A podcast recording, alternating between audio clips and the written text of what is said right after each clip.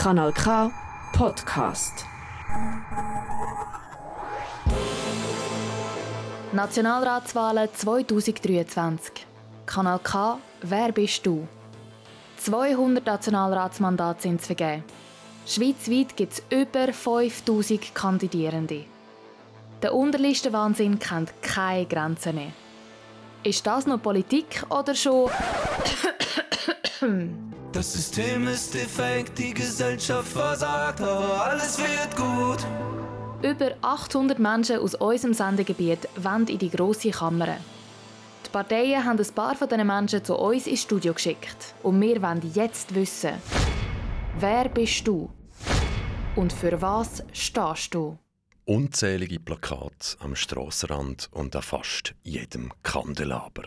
So viele Namen, so viele Gesichter, so viele verschiedene Farben, so viele Parolen.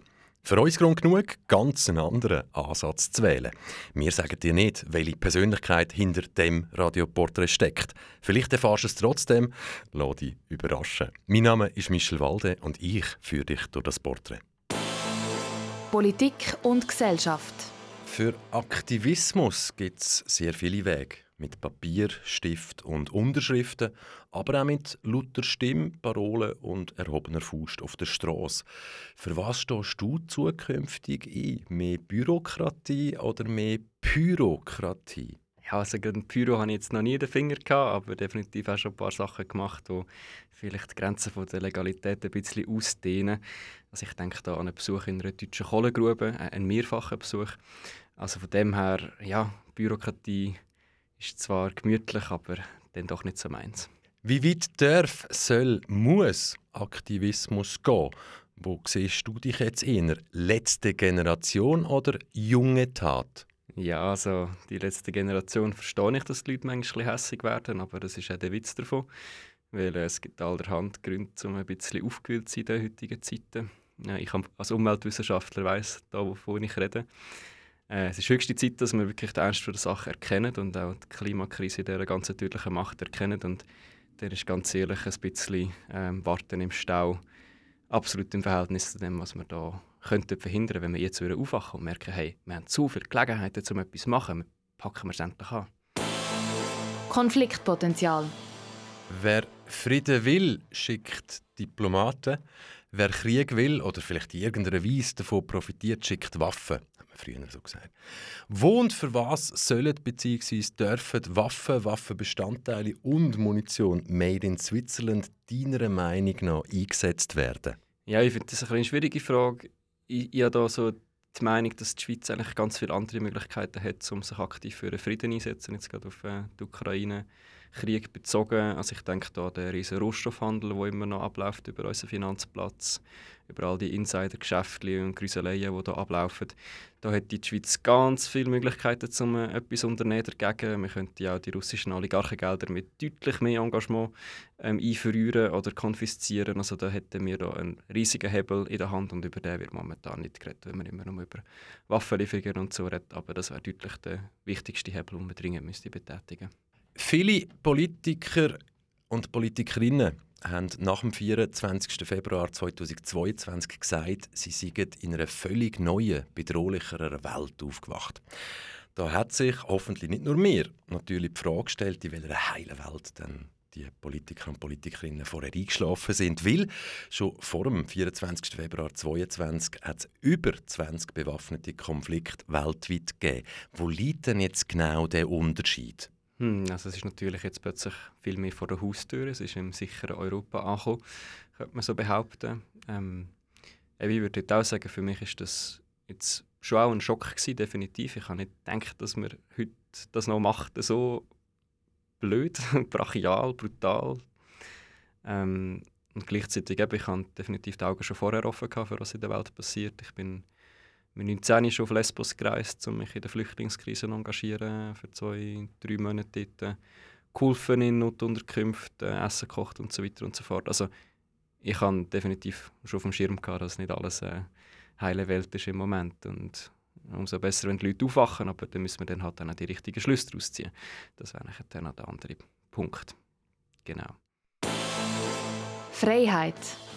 Der Satiriker und Politiker Nico Semsroth sagt, Freude ist nur ein Mangel an Information. Als Politiker hast du zum Teil Zugang zu Informationen, die vielleicht nicht alle haben. Darum frage ich dich, wie viel Transparenz braucht bzw. vertreibt eine Demokratie, unsere Demokratie, vertreibt der Souverän? Also ich finde es jetzt noch spannend. Es, es gibt definitiv einen Informationsüberschuss, ähm, könnte man behaupten. Also ich glaube, viele Leute haben ein bisschen abgestellt dort auch. Aber ich würde sagen, es ist es ist sicher auch ein Überschuss an Bad News, an schlechter Information, an deprimierender Information, wo dann bei den Leuten einfach der Laden runtergeht. Und das ist eigentlich so ein bisschen meine Mission, dass ich finde, hey, Gott, für die Elemente eigentlich so viel auch schöne Information, die vielleicht auch nicht nur den Kopf, sondern auch das Herz würde ansprechen, die uns würde nähren, die uns würde motivieren, die uns könnte Hoffnung machen, dass es Gott für eigentlich mega möglich ist, um den Scheiß in den Griff zu bekommen. Und dort, ja, das zielt jetzt vielleicht ein bisschen an dieser Frage vorbei, aber ähm, mehr Transparenz im Sinne von auch mal über Schöne reden, das fände ich auch wichtig.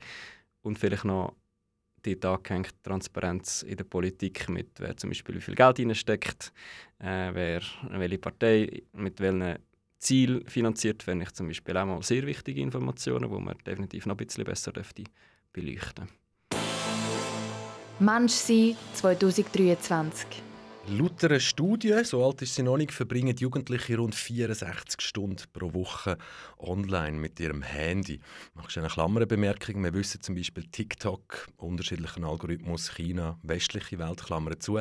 Sind die 64 Stunden pro Woche, ist das jetzt eine Chance oder bereits der Anfang vom Handy? Ja, ich wollte jetzt nicht so mega eine Spaßbremse sein, aber ich sehe es schon ultra kritisch. Also ich sehe mega, also haben die einen oder anderen vielleicht auch den Ah, jetzt ist mir der Name entfallen, da, der, der mit dem Social Dilemma, glaube ich, ja. Und äh, das bringt es recht auf den Punkt, dass wirklich das Geschäftsmodell ist, unsere Zeit uns zu stellen und zu verkaufen. Es geht darum, unsere Aufmerksamkeit zu fesseln, uns ein gewisses Stückchen weit auch willenslos zu machen, damit wir so lange wie nur möglich an dem Handy kleben und so viel Werbung wie nur möglich durchklicken. Also ich bin da recht überzeugt, wir brauchen eine Art von Aufmerksamkeitsrevolution. So, dass wir ein bisschen bewusster entscheiden, was wir mit unserer Zeit, mit unserer wertvollen Lebenszeit, also wir haben ein fucking Leben und da müssen wir bewusst entscheiden, was wir damit machen wollen. Das müssen wir definitiv einerseits Jugendliche, alle Menschen aber auch stärken in dieser Selbstkompetenz und andererseits müssen wir das wirklich systematisch, systemisch, politisch lösen, dass wir sagen, hey Gott, so wie die Algorithmen im Moment programmiert sind, dass sie uns wirklich an dem Handy fesseln. Dass ich habe immer so das Bild von, du schaust in den Bildschirm und eigentlich hockt hinter dem Bildschirm irgendein Raum voll Psychologen, Psychologinnen, die mit den ausgefuchstesten Mitteln probieren, dich so lange wie nur möglich an diesem Gerät zu behalten. Da müssen wir doch einen Regel vorschieben. Und das ist die Aufgabe der Politik, dass man die Algorithmen so macht, dass es uns Menschen gut tut, dass es uns vielleicht auch mal wieder ein bisschen verleidet und wir wieder mal rausgehen und in der Natur raus sind, damit die Menschen uns richtig treffen. Also dort äh, sehe ich einen riesigen Handlungsbedarf, der definitiv noch nicht so weit herum anerkannt ist. Jetzt mal ganz ehrlich. Westliche Welt, westliche Moral, sie steht in unserer Weltanschauung an erster Stelle über allem machst eine Klammern auf, afghanische Frauen haben 1919 das Wahlrecht bekommen. Gut, heute bisschen anders, aber in der Schweiz wissen wir, hat es bis ins 71 gebraucht, dazu. Das Verhältnis aber von der Weltbevölkerung beträgt irgendwie 20 ist westlich und die anderen 80% sind nicht westlich. Jetzt frage ich dich, was gibt uns denn die Legitimation, in jeder Situation weltweit als Moralpolizei aufzutreten? Ich glaube, wir haben schon wichtige Werte ähm, entwickelt und entdeckt, also so wie Selbstbestimmung vom Einzelnen, Demokratie, die Geschichten. Aber wir haben definitiv auch einiges verloren und sind in gewissen Fällen definitiv auch überheblich ähm, anderen Kulturen gegenüber, wo ich finde, da müssen wir definitiv viel, viel bescheidener werden und einmal herlassen, hey, was haben uns zum Beispiel indigene Völker an Weisheiten zu geben für die heutige Zeit. Also ich spreche da zum Beispiel ganz konkret von einem ganz anderen Weltverständnis, wo statt quasi der materialistischen Welt, wo wir da sind, wo alles irgendwie ein Roboter sind, die rumlaufen und wir Menschen sind eigentlich auch nur aus irgendwie ein wild aufeinander mutierenden Zellhäufchen und irgendwie keinen Sinn und Zweck und wirkliche Lebendigkeit und Geist in dem Innen. Und ich glaube, dort müssen wir definitiv sich auch öffnen dafür, dass es ganz andere Arten gibt, um die Welt zu sehen wo uns näher bei der Natur verortet oder als Teil von der Natur verortet und auch wir untereinander als Menschen nicht abtrennt oder entfremdet sind, sondern eigentlich wirklich mega verbunden sind. Und das ist definitiv ein Schritt, den wir wieder machen müssen als eine westliche Zivilisation. Darum ja, äh, ist glaube ich eine Übung in Demut, die ansteht. Pandemie. Was haben wir aus deiner Sicht besonders gut gemacht und was haben wir aus deiner Sicht überhaupt nicht gut gemacht? Hey, also ich finde, wir haben mega mal gemerkt, zu was wir eigentlich fähig sind, wenn wir ein Problem wirklich ernst nehmen. Also statt dass man da immer wie in der Klimakrise behauptet, ja, das ist etwas, was jeder Einzelne muss lösen und gleichzeitig dann sagt, ja, die Schweiz ist eigentlich zu klein, um alleine etwas zu machen. Also wenn die Schweiz zu klein ist, um alleine etwas zu machen, soll ich dann da als Einzelne etwas machen? Einerseits, also man hat wirklich gemerkt, wow, wenn man ein, ein Problem ernst nimmt, dann ist so viel möglich. Man kann Milliardenhilfe sprechen, man kann Regeln und Verbote aufstellen, man kann auch mal eine Aufklärungskampagne machen, die vielleicht nicht hinter Letzte überzeugt, aber das ist alles möglich. Und da bin ich nicht mal irgendwie auf einer Seite da, also kann man jetzt dafür oder dagegen sein, aber man weiß, was möglich ist. Und darum ist eigentlich auch jeder entlarvt und behauptet, ja, Klimaschutz äh, geht nicht anders, oder? Also das ist definitiv das grosse Learning, das ich daraus ziehe. Und was man vielleicht nicht so gut gemacht hat, ist halt mega die Dynamik, gegeben hat, dass nachher alle, die auf der anderen Seite waren, sei es jetzt die Impfis oder sei es jetzt äh, Skeptiker, dass dann das so Unmenschen geworden sind. Also das finde ich, find ich mega kritisch und ich habe in meinem Freundeskreis, also in meinem nächsten Freundeskreis Menschen, die ganz gegenteilige Meinungen hatten und die haben das aus im Grunde eigentlich wunderschönen Gründen so gesehen. Irgendwie aus Schutz für sich, für ihre Kinder zum Beispiel. Ich bin dreifach geimpft und konnte das mega nachvollziehen, dass es Leute gibt, die das einfach nicht wollen. Und das ist ein mega Dilemma. Aber ich glaube, dort müssen wir für künftige solche Situationen mehr das Menschliche auch sehen im anderen und nicht so aus einer Angst und Panik heraus reagieren, auch wenn ich all die verstanden habe, die Angst haben. Aber das ist glaube ich da, was ich würde sagen, müssen wir anders machen. Zusammenleben 2023. Ein gutes, friedliches Zusammenleben ist keine Selbstverständlichkeit, sondern harte Arbeit. Demokratie und wertebasierte Politik.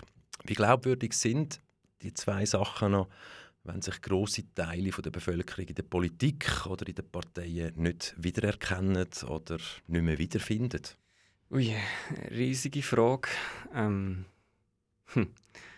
Hey, ich glaube, einerseits liegt es wirklich auch an uns PolitikerInnen, um vielleicht uns auch ein menschlicher zu zeigen und irgendwie ganzer da sein und nicht nur so über Fakten und einmal lügen oder irgendwie so ein bisschen sich, je nachdem, was gerade ansteht, in ein Fähnchen im Wind drehen.